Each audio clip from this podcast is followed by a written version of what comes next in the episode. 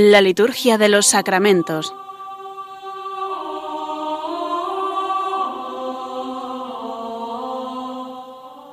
Con el Padre Juan Manuel Sierra.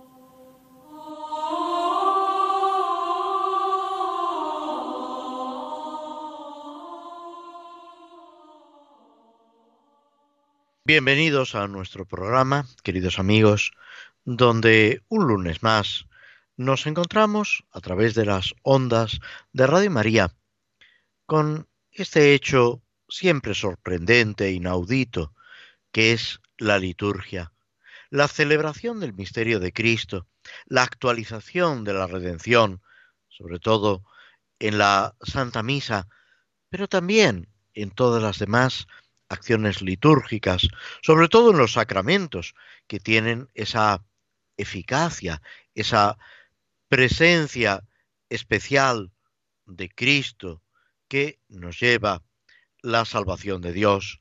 San León Magno, como hemos recordado en muchos programas, nos dice que las acciones de Cristo en el Evangelio son hoy los sacramentos. Esas intervenciones salvíficas, ese entrar en la realidad concreta de nuestra vida para transformarla, para darnos ese sentido profundo y completo de nuestra existencia, a la luz de la gracia y de la presencia de Dios mismo en nosotros. Al mismo tiempo, vamos avanzando en el año litúrgico. Hemos celebrado ya el domingo quinto del tiempo ordinario. Celebraremos Dios mediante el próximo domingo el sexto, y después iniciaremos el tiempo de cuaresma. El próximo programa, si Dios quiere, ya tendrá lugar dentro de la cuaresma. Este periodo intenso, podemos decir, de la vida de la Iglesia, esa llamada a la conversión al encuentro con Cristo, al seguimiento de Cristo, venciendo en nosotros el pecado y todo aquello que se opone a la acción de Dios.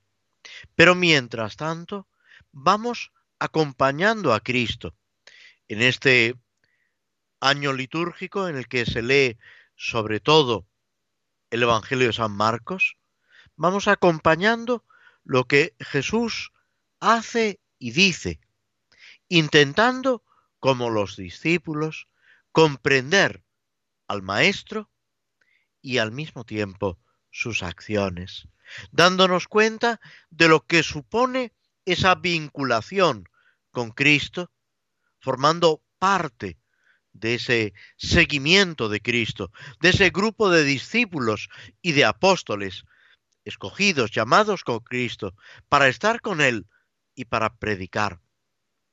Como dice en el capítulo tercero, el mismo Evangelio de San Marcos, también lo recogen los otros evangelistas, ese constituir el grupo de los apóstoles para estar con Cristo.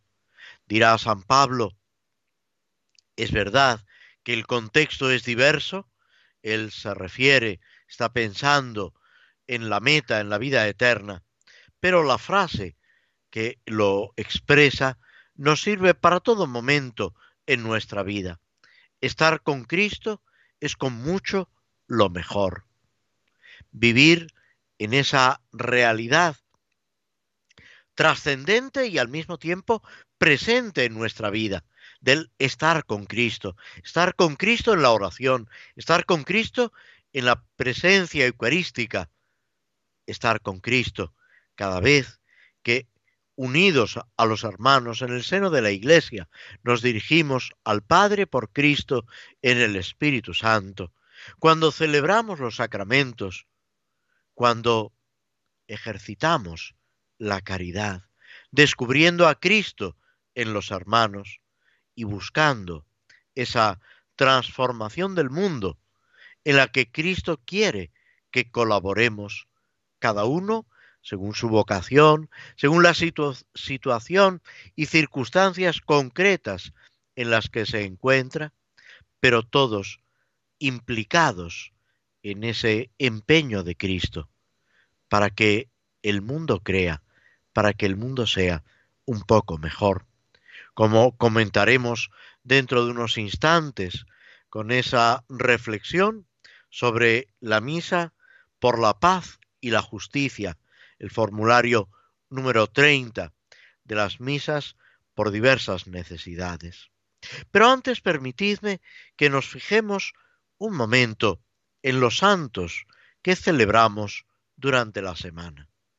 Santa Águeda, Virgen y Mártir, en la época romana, que se celebra el lunes 5 de febrero, que nos está enseñando, como tantas mártires de su tiempo, esa fortaleza, esa entrega a Cristo por encima de todo, viviendo en la castidad, viviendo en esa unión con Cristo, esposo. El día 6 celebramos a San Pablo Miki y compañeros mártires, los mártires del Japón, unos sacerdotes religiosos, otros fieles laicos, que no pusieron nada por encima de su fidelidad a Cristo, que en medio de la persecución siguieron profesando ese amor a Cristo, anunciándolo a los hermanos, incluso en medio de tormentos sumamente crueles. Ese nos pide en la oración mantener con vigor hasta la muerte la fe que profesamos. Pero fijaos que esto es, ante todo, un don de Dios, una gracia de Dios. Y así lo han vivido los mártires de todos los tiempos, no fiando en sus propias fuerzas, en su eh, resistencia, sino en el poder de Dios, que los hace fuertes en el combate, que les da perseverancia para alcanzar esa meta unidos a Cristo. El día 8 celebramos a San Jerónimo Emiliani, que destaca por su caridad y al mismo tiempo por su testimonio de Cristo, y San Josefa Vaquita, virgen, que vivió en la esclavitud, que luego, cuando fue liberada, se consagró en la vida religiosa, que es también para nosotros ejemplo de esa fidelidad a Cristo en medio de las dificultades, de los sufrimientos, de las injusticias. Muchas veces nos rebelamos ante la injusticia y es justo y bueno, pero tantas veces, de una forma o de otra, estamos colaborando con las injusticias de este mundo. Y tenemos que mirar a Jesucristo, que es el justo por excelencia, para comprender cuál debe ser nuestra vida y nuestro comportamiento. El día 10 de febrero se celebra a Santa Escolástica, Virgen, hermana de San Benito. La liturgia de las horas recoge una lectura preciosa sobre el último encuentro entre Santa Escolástica y San Benito, cuando ella le pide a su hermano quedarse toda la noche en santa conversación, hablando de los misterios de Dios, y él, con digamos, lo que él considera que es su fidelidad a las normas del monasterio. Le dice que no puede permanecer por la noche fuera del monasterio. Y nos cuenta este relato, se desata una tremenda tempestad y San Benito no puede regresar al monasterio. Y se queja su hermana, ¿qué has hecho? Y ella con una pizquita de humor, con esa ternura, esa delicadeza y esa profundidad, le dice, Te lo he pedido y no me lo has querido dar, se lo he pedido a Dios y me lo ha concedido. Y permanecen toda la noche en conversación, en diálogo sobre las realidades divinas. Y a los pocos días, San Benito ve que el alma de su hermana sube al cielo, que acaba de fallecer. Dios actúa de muchas maneras en nuestra vida y es importante dejarle a Él la iniciativa, abrirnos a esa acción de Dios.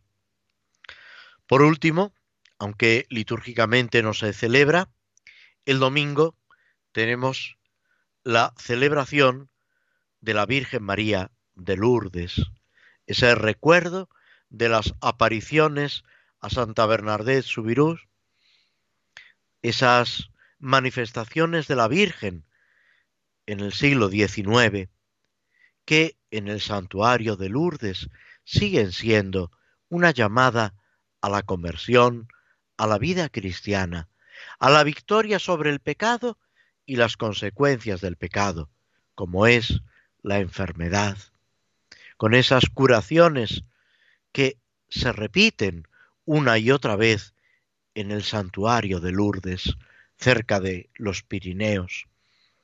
Es una llamada de la Virgen para que, como dice en las bodas de Caná, hagamos lo que Jesucristo nos diga, para que toda nuestra vida sea cumplimiento de esa voluntad de Dios que Cristo nos enseña y nos transmite. Nos detenemos unos instantes escuchando un poco de música antes de proseguir con el comentario a las misas por diversas necesidades del misal romano actual.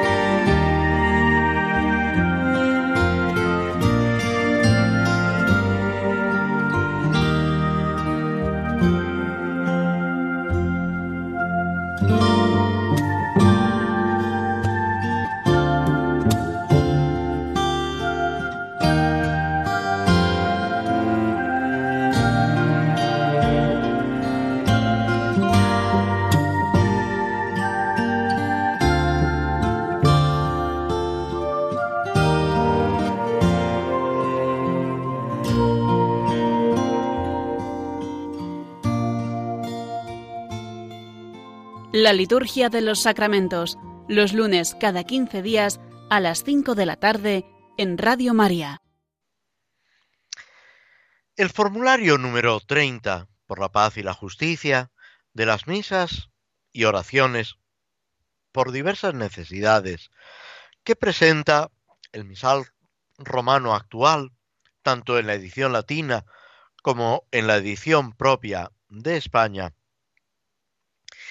eh, viene encabezado por una breve rúbrica, una breve indicación, que nos advierte que esta misa no puede decirse en la solemnidad de Santa María, Madre de Dios, el día 1 de enero. ¿A qué viene esta advertencia del misal? Pues viene a que este día se, se, dedica o se recuerda la, eh, digamos, eh, día de oración por la paz. Pero los textos litúrgicos obligatoriamente tienen que ser los de Santa María, Madre de Dios. Se puede utilizar, en cambio, en otros días del tiempo ordinario o, por ejemplo, el tiempo de Navidad, en las que no hay una celebración que sea obligatoria. O bien, en casos especiales, con permiso del obispo, aunque hubiera una memoria obligatoria. Por ejemplo, en una situación de guerra, cuando el obispo, como pastor, como liturgo de la diócesis, pide que se rece de una forma especial por alguna intención, en este caso sería por la paz. Si no, es un formulario que se puede utilizar, por ejemplo, en algunas jornadas por la paz o en aquellos días que no hay una intención especial, una celebración de santo o de algún misterio del año litúrgico, que se puede celebrar cualquier misa por diversas necesidades o votiva, y que eh, se considera adecuado pedir por la paz. También se puede utilizar, pidiendo por la paz, la misa para fomentar la concordia. Es otro formulario al que ya nos hemos referido, sobre el cual ya hemos reflexionado.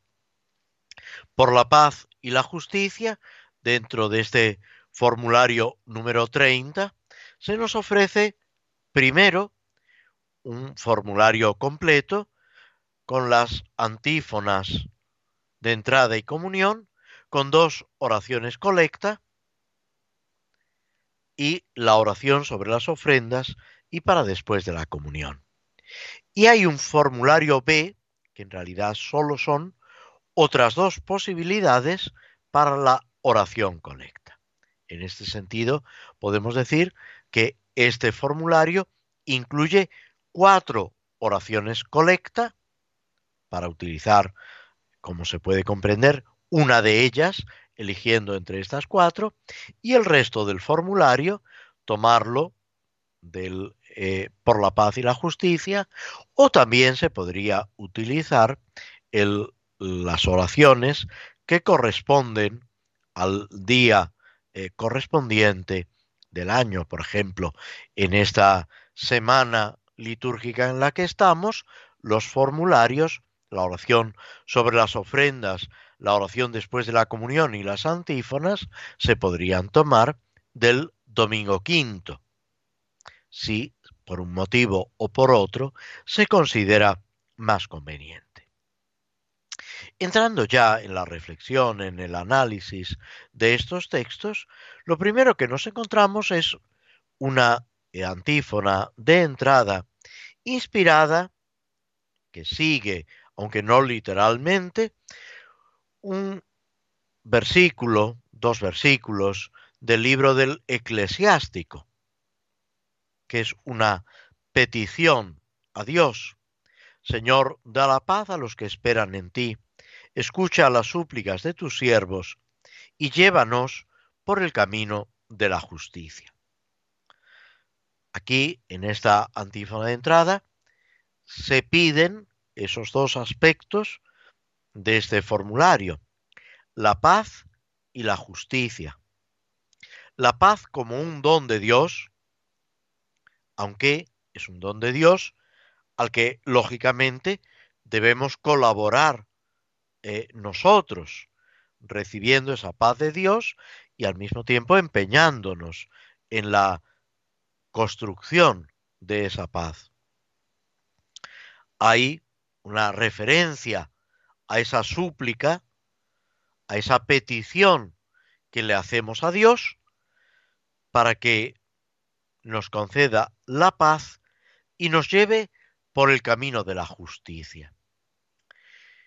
En el Antiguo Testamento y también en el Nuevo, cuando se habla de la justicia, no es solamente una justicia distributiva que llamaríamos nosotros hoy, de dar a cada uno lo suyo, que por supuesto lo incluye, pero es también esa justicia de Dios, digamos, esa correspondencia a Dios y esa santidad. No olvidemos que, por ejemplo, San José es designado en el Nuevo Testamento como el hombre justo. También el anciano Simeón, al comienzo del capítulo del Evangelio de San Lucas, cuando se narra la presentación de Jesús en el templo, se habla de ese anciano, hombre justo, que esperaba la salvación de Dios, la liberación de Israel. Esa justicia es la santidad en la presencia de Dios. Y es importante tenerlo presente cada vez que el término justicia aparece dentro de la Biblia. Esa santidad, esa observancia de lo que Dios nos está pidiendo como el auténtico fundamento de la justicia. Podemos decir que la antífona de entrada es una auténtica petición tomada del libro del eclesiástico, pidiendo que nuestra vida se desarrolle en la justicia, que nuestras obras respondan a esa justicia que Dios nos está pidiendo y que al mismo tiempo está haciendo realidad en nosotros con la gracia que nos comunica. Después nos encontramos con la primera de las oraciones colecta, que se inicia con esa invocación típica de las oraciones colecta en el rito romano, oh Dios, es esa exclamación y al mismo tiempo esa invocación de Dios, del Padre, apoyados en el Hijo y por la fuerza del Espíritu Santo, siempre en la acción litúrgica son las tres divinas personas las que están, digamos, en juego, actuando, a las que les pedimos y al mismo tiempo en las que nos apoyamos. Pero nos dirigimos especialmente al Padre pidiéndole que el que ha manifestado que serán llamados hijos suyos los amantes de la paz, y aquí se nos está evocando también las bienaventuranzas, bienaventurados los pacíficos, porque serán llamados hijos de Dios, después de este preámbulo o, esta, podemos decir, prolongación de la invocación a Dios, viene la petición. Concédenos instaurar sin descanso aquella justicia que puede garantizar una paz firme y verdadera. Pone en evidencia nuestra oración esa relación necesaria entre la paz y la justicia. En realidad, nos está recordando que no puede haber auténtica paz si no hay justicia, si no vivimos en la justicia, tanto en la justicia distributiva, dar a cada uno aquello que le corresponde, ni esa otra justicia a la que nos referíamos hace un momento, de esa relación con Dios, de esa santidad con Dios. No es casualidad que Santo Tomás de Aquino, tratando de las virtudes, cuando habla de la virtud de la religión, de nuestra relación con Dios, lo pone como una virtud derivada de la virtud de la justicia. ¿Por qué? Porque si la justicia es dar a cada uno aquello que, que le corresponde, la virtud de la religión es darle a Dios aquello que le corresponde. Y de alguna manera debemos decir que a Dios le cabe esa primacía en la justicia.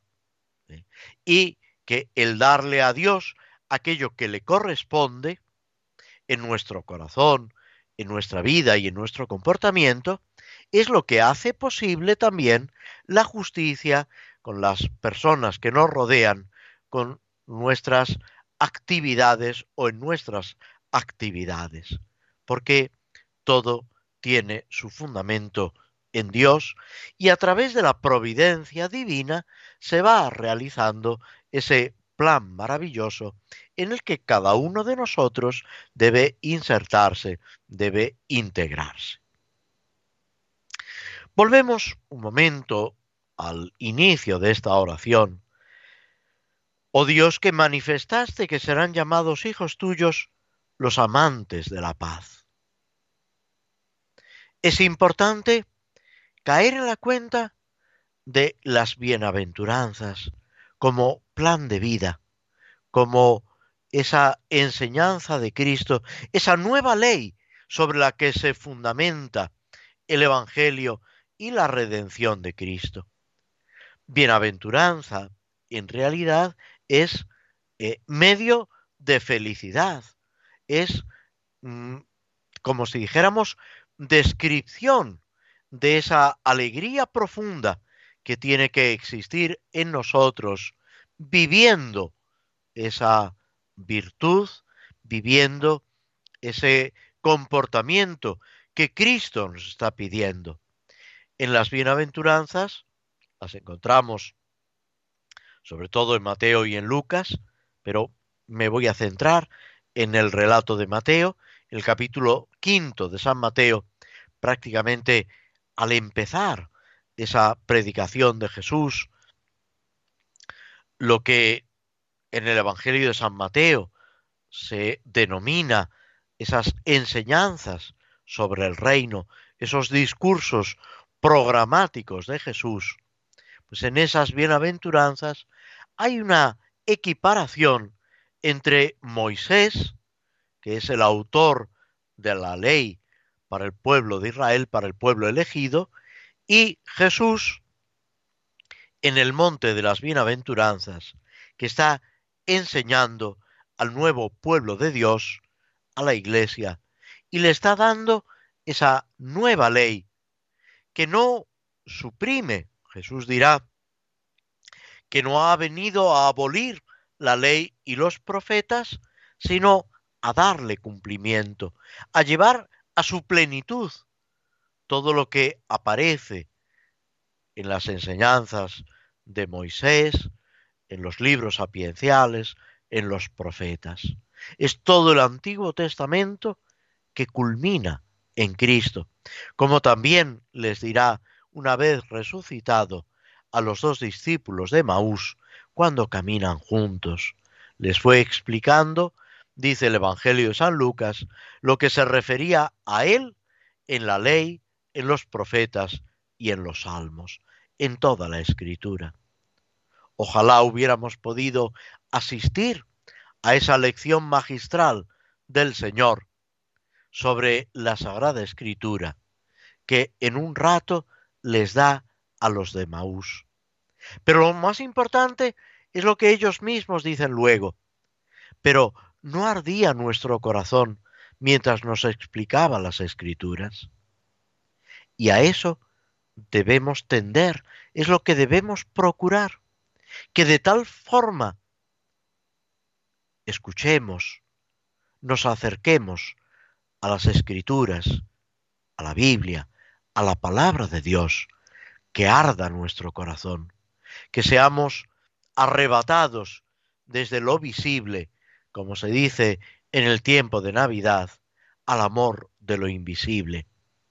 Que se dé en nosotros esa transformación profunda que la gracia realiza cuando le abrimos nuestro corazón.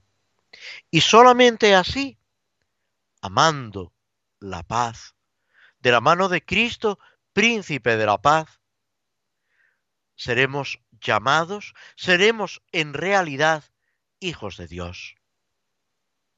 Y así es como podemos realizar, como podemos proclamar la oración de los hijos de Dios, el Padre nuestro.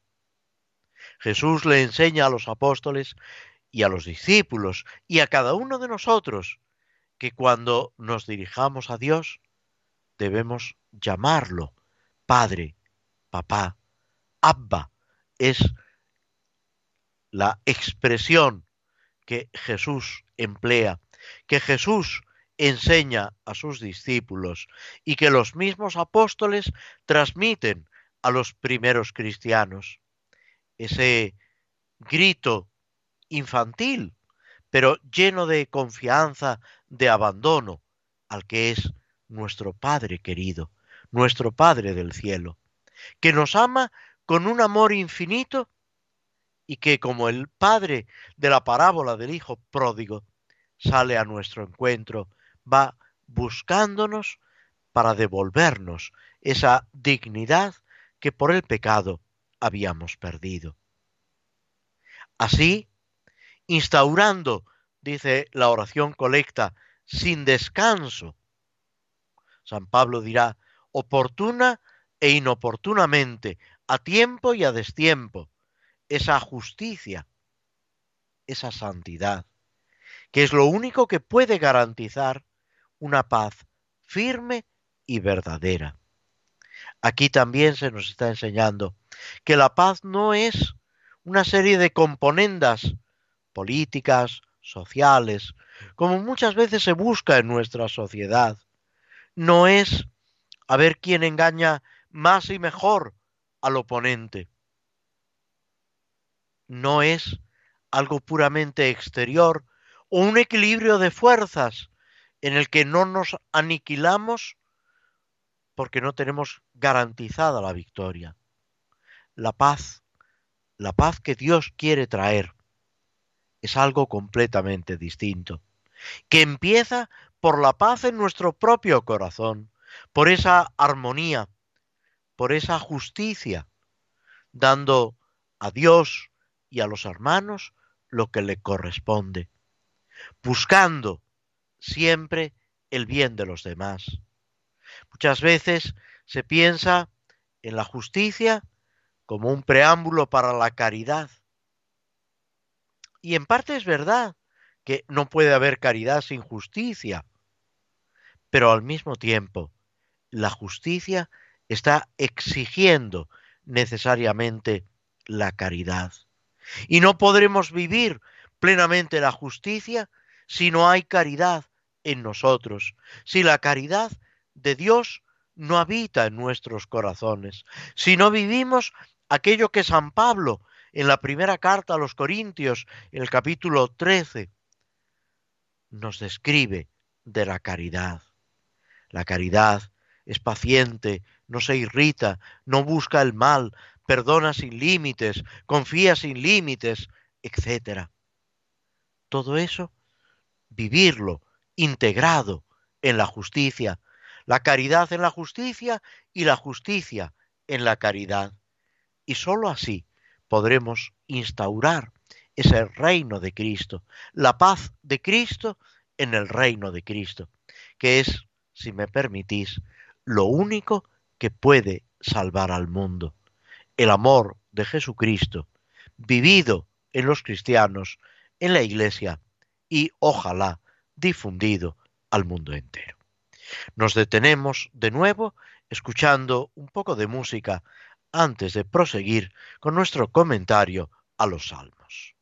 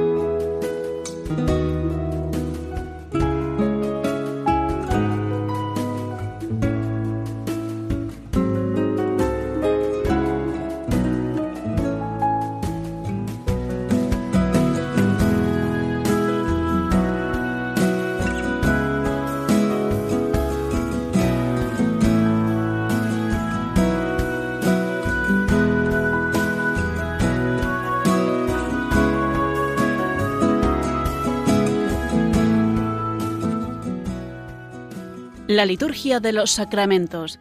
Conoce qué se realiza y por qué de la mano del Padre Juan Manuel Sierra.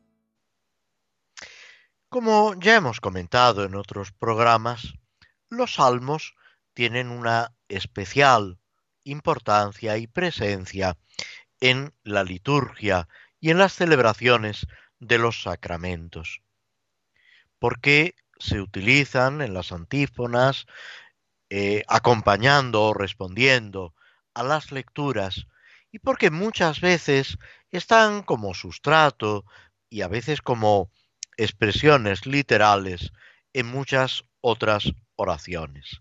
De ahí la importancia de conocer y estar familiarizados con los salmos. Además, son, podemos decir, el plato fuerte de la liturgia de las horas de los distintos elementos que forman, que integran la liturgia de las horas, el principal es los salmos y los cánticos bíblicos. Es una oración de la que se han servido los cristianos desde tiempos de Cristo, que entronca además con toda la tradición judía en la sinagoga, en el templo, con la oración de Jesús, los salmos que expresan, son palabras de Dios, no lo olvidemos, pero expresan esos sentimientos, esa acción divina y esa correspondencia humana, y al mismo tiempo nos sirven para comprender la acción de Cristo, la situación de la Iglesia y nuestra propia situación personal. Nos estábamos ocupando del Salmo 59, 60, según la numeración hebrea. Sabéis que cambia en los salmos centrales porque hay algún salmo que en la versión de la Vulgata se divide en dos y eso hace que cambie respecto a la numeración clásica de la Biblia hebrea. Es lo mismo, pero a veces cambia esa numeración y podemos encontrar un número y el otro entre paréntesis. ¿eh?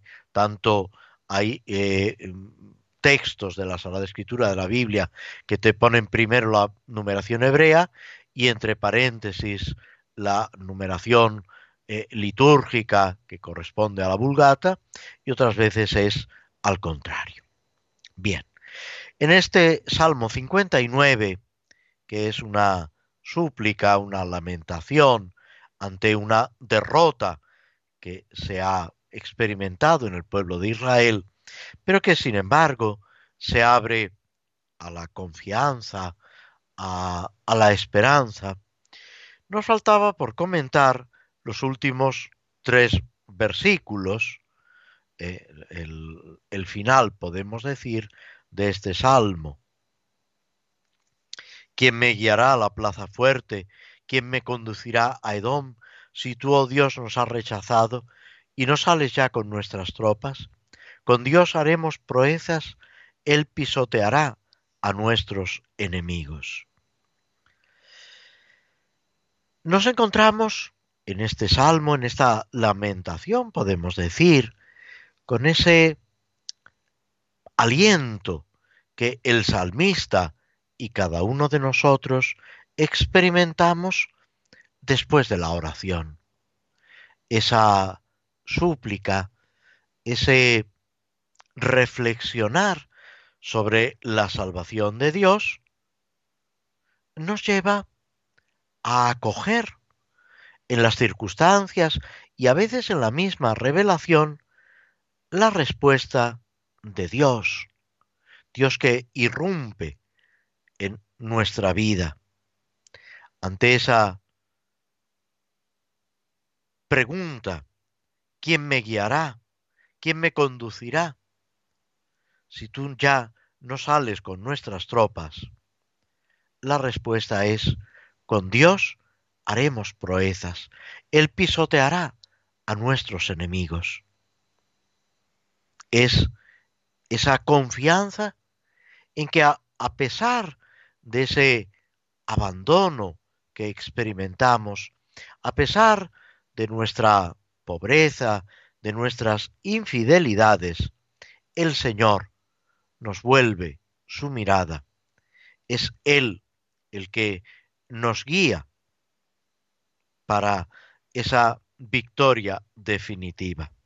Es esa certeza del socorro divino. Con Él podremos realizar absolutamente todo. Jesús le dirá a los apóstoles, sin mí no podéis hacer nada. Es caer en la cuenta de esa realidad trascendente, como lo constata el pueblo de Israel después de haberse alejado de Dios. Es algo que recorre, podemos decir, toda la historia de la salvación, esas infidelidades del pueblo de Israel. Y Dios que, a pesar de todo, sigue llamando a su pueblo, sigue buscando a su pueblo. Al comienzo del catecismo de la Iglesia Católica, que se publicó, como todos seguramente recordáis, en el pontificado de Juan Pablo II, y que Juan Pablo II en la Constitución Apostólica, que es un documento de una gran importancia, con el que promulga el catecismo y lo ofrece a la Iglesia, a toda la Iglesia, dice que es norma segura de la fe. Palabras muy importantes y al mismo tiempo sumamente esclarecedoras. Norma segura de la fe.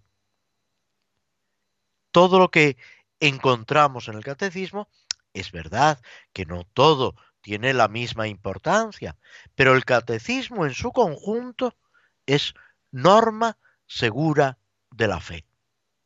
Y eso tiene que ser para nosotros, pues eso, un faro que en medio de las brumas, en medio de las oscuridades, nos guía en nuestro camino hacia Dios. Pues al comienzo del catecismo se nos dice que lo característico, hablando de la revelación, lo característico del cristianismo, de la fe católica, no es tanto que el hombre busca a Dios, que es también una realidad que se ve en las distintas manifestaciones religiosas, pero lo propio del cristianismo. No es tanto que el hombre busca a Dios, cuanto que Dios busca al hombre, que se nos manifiesta, que nos sale al encuentro, que por puro amor está procurando nuestra salvación hasta llegar a la muerte de Cristo y en muerte de cruz. Lo que dirá San Pablo, me amó y se entregó a la muerte por mí. Pues esto mismo es lo que el Salmo 59 está expresando todavía mucho tiempo antes de Cristo. Con Dios haremos proezas. Él pisoteará a nuestros enemigos. ¿Quién es nuestro enemigo? El demonio, el pecado, las consecuencias del pecado. Y es lo que Cristo pisotea con nosotros, en nosotros, para nosotros. Por eso el cristiano, con esa conciencia de pertenecer al pueblo de Dios, a la iglesia, debe acudir al Señor una y otra vez. Nos detenemos de nuevo unos instantes escuchando unos fragmentos de la banda sonora de la película El Señor de los Anillos antes de comentar brevemente esta obra de Tolkien.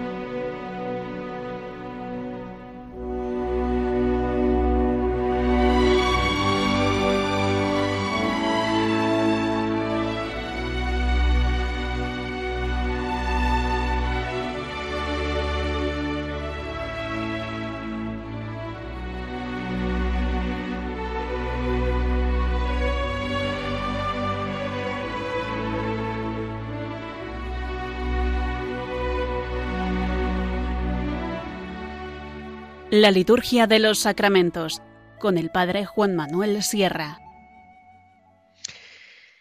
En nuestra reflexión sobre la obra de Tolkien, El Señor de los Anillos, en estos últimos minutos de nuestro programa, intentamos aplicarlo a la realidad de nuestra vida, sacar, podemos decir, esas enseñanzas que Tolkien nos está ofreciendo no es que el libro, el libro es una novela, no, no es un tratado ni de vida espiritual, ni de comportamiento cristiano.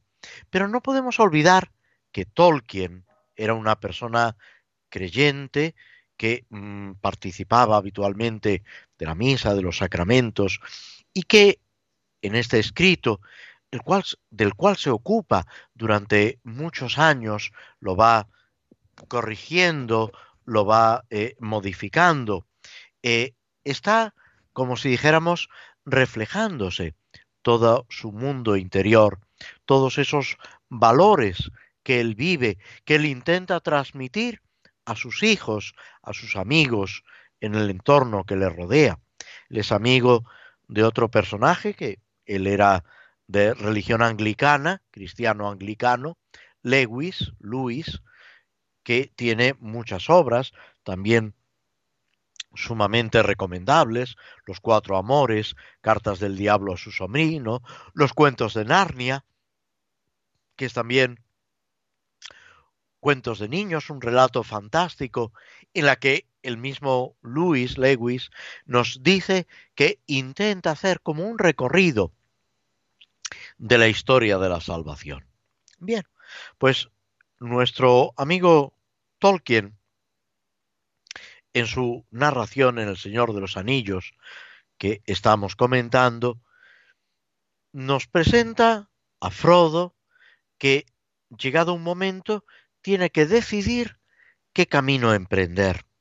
Duda, se siente angustiado por la decisión que debe tomar y las consecuencias que esto puede tener y pide un poco de tiempo para reflexionar camina solo y le sale al encuentro uno de los que le acompaña, Boromir, un gran guerrero, un hombre de notable valor, fortaleza, y que intenta aconsejarle y al mismo tiempo intenta que Frodo acuda con el anillo a su ciudad, a su reino, a Minas Tirith, por lo que puede, considera Boromir, ser de ayuda para esa lucha contra el enemigo y para defensa de su propio reino, de su propia ciudad.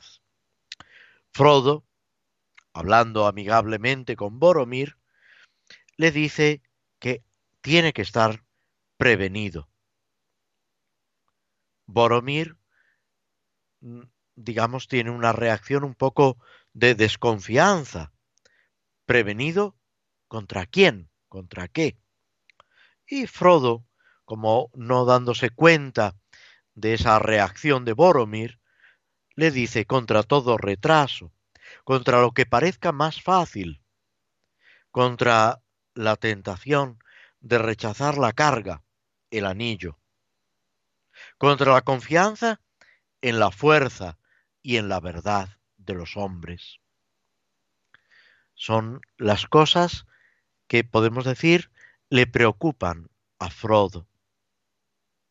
Frodo, a continuación, mirando a Boromir, descubre un resplandor extraño en sus ojos. Aunque la expresión de la cara es amable y amistosa, algo descubre en su mirada. La mirada de una persona nos dice mucho si sabemos mirar a lo profundo. Es algo que se va a repetir en distintos momentos de nuestro relato, pero que responde también a esa realidad, saber mirar a los ojos. Jesús mira a los ojos.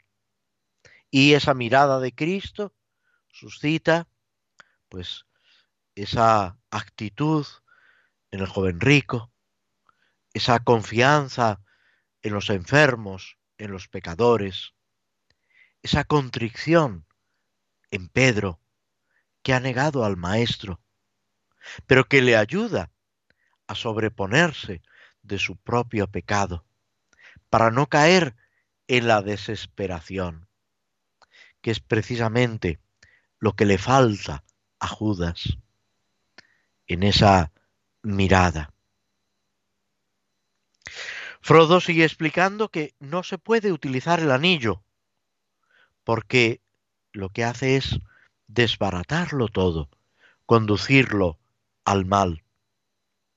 Boromir, con un poco de orgullo, de soberbia, proclama que él y los suyos no serán corrompidos por el anillo, que eso les serviría como instrumento para derrotar al adversario. Y Frodo le dice que le alegra haberle oído. Boromir lo entiende mal, piensa que ha convencido a Frodo, y lo que Frodo le quiere decir es justamente lo contrario, que esas palabras le sirven para ratificarse, para estar seguro que el anillo debe ser destruido y de ningún modo se puede utilizar. Y en este momento, Frodo y Boromir se enzarzan, como si dijéramos, en un enfrentamiento, en una persecución.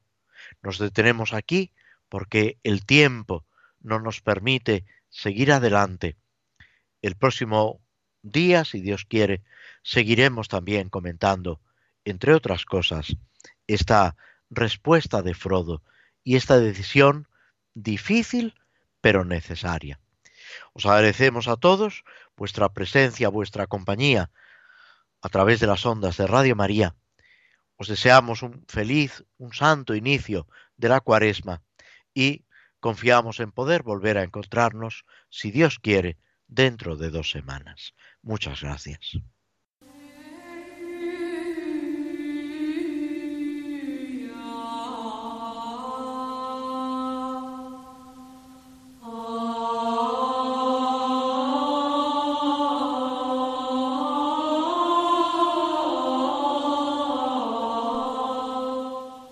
Así concluye en Radio María la Liturgia de los Sacramentos, un espacio dirigido por el Padre Juan Manuel Sierra.